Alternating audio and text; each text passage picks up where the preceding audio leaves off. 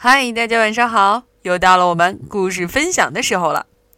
我是每天晚上用故事来陪伴你睡前时光的木鱼阿姨。今天晚上我要分享给大家的故事呢，依然来自《奇先生妙小姐》系列当中。这是一本关于好奇先生的故事。好奇，让我们来听听这个故事究竟说了什么呢？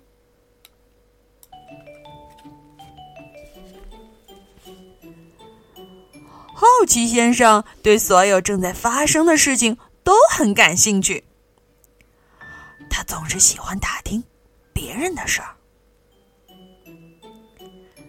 好奇先生是这样一种人：如果他看到了一扇锁着的门，就会忍不住透过锁孔往里看，想知道门为什么锁上了。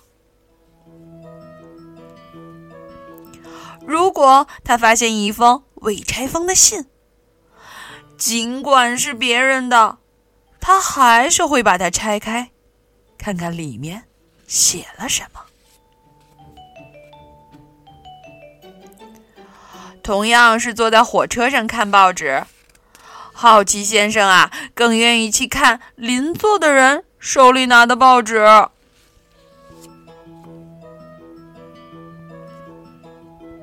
可想而知，好奇先生不太受人欢迎。人们不喜欢好奇先生这种关心他人生活的方式，是非常不喜欢哦。但这样就能阻止好奇先生窥探别人的隐私吗？不能。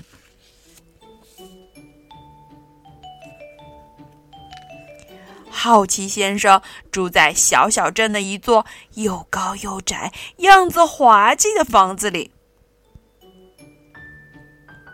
小小镇的居民一致认为，好奇先生太爱管闲事儿了，所以啊，他们开了个会，商量该怎么对付他。镇上的老木匠木屑先生说：“ 嗯。”我们必须想办法改掉他爱打听事儿的毛病。没错，小小镇洗衣房的老板娘洗衣机夫人说：“得给他一个教训才行。要是能想出个办法就好了。”油漆匠沙子先生说。突然，沙子先生的脸上。露出一丝微笑，听着，他咧嘴一笑，说道：“我有一个计划。”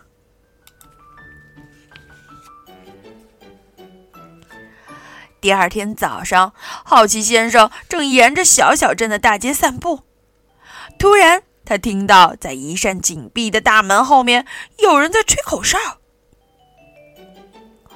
我想知道里面是怎么回事儿。他这样想着，踮起脚尖走到门边，轻轻的推开门，吱，朝里面望去，嗤，一把湿漉漉的刷子在好奇先生的鼻尖上掠过，他的鼻尖顿时沾满了鲜红的油漆。哦天哪！非常抱歉。正在给门的内侧刷漆的刷子先生说道：“可怜的好奇先生只得回家了。他想擦掉鼻尖上的红色油漆，可哪有那么容易？”刷子先生在心中窃想，因为计划。就这样开始了。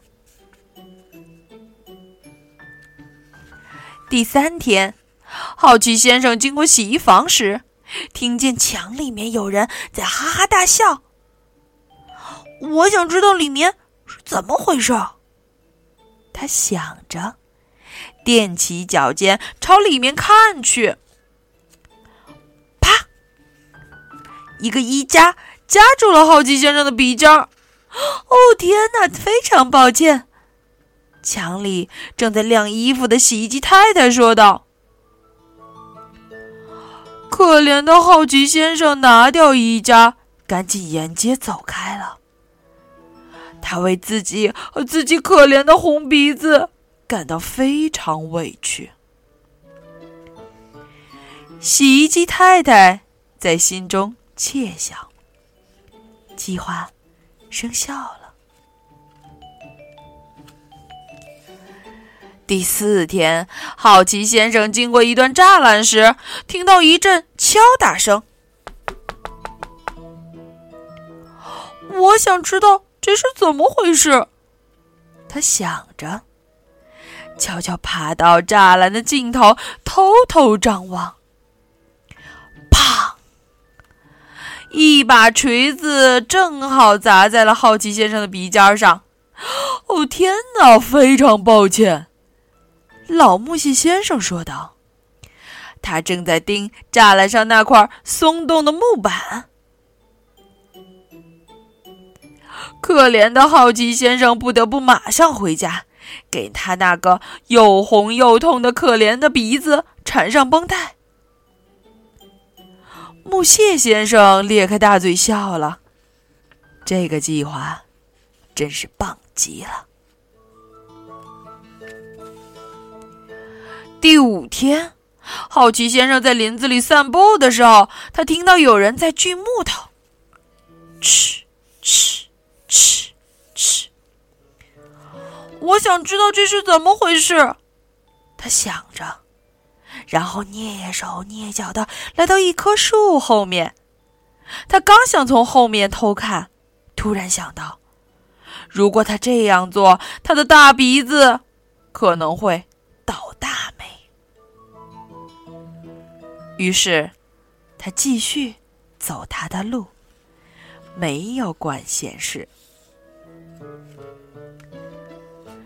树后，农夫牧牛先生正举着一把锯子站在那里。当他看到好奇先生继续走路，没去管闲事，他大笑不止，因为大家的计划成功了。牧牛先生急忙回小小镇去告诉大家。计划确实很成功。从此以后，好奇先生就不再那么爱管闲事。很快，他就和小小镇的其他居民都成为了好朋友。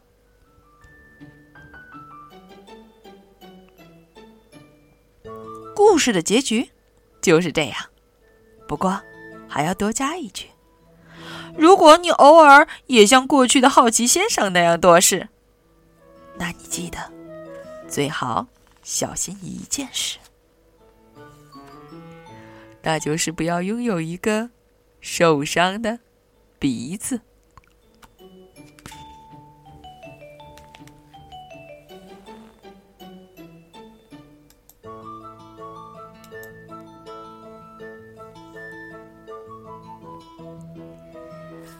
好啦，今天的故事就到这里了，让我们一起来说。晚安，好梦。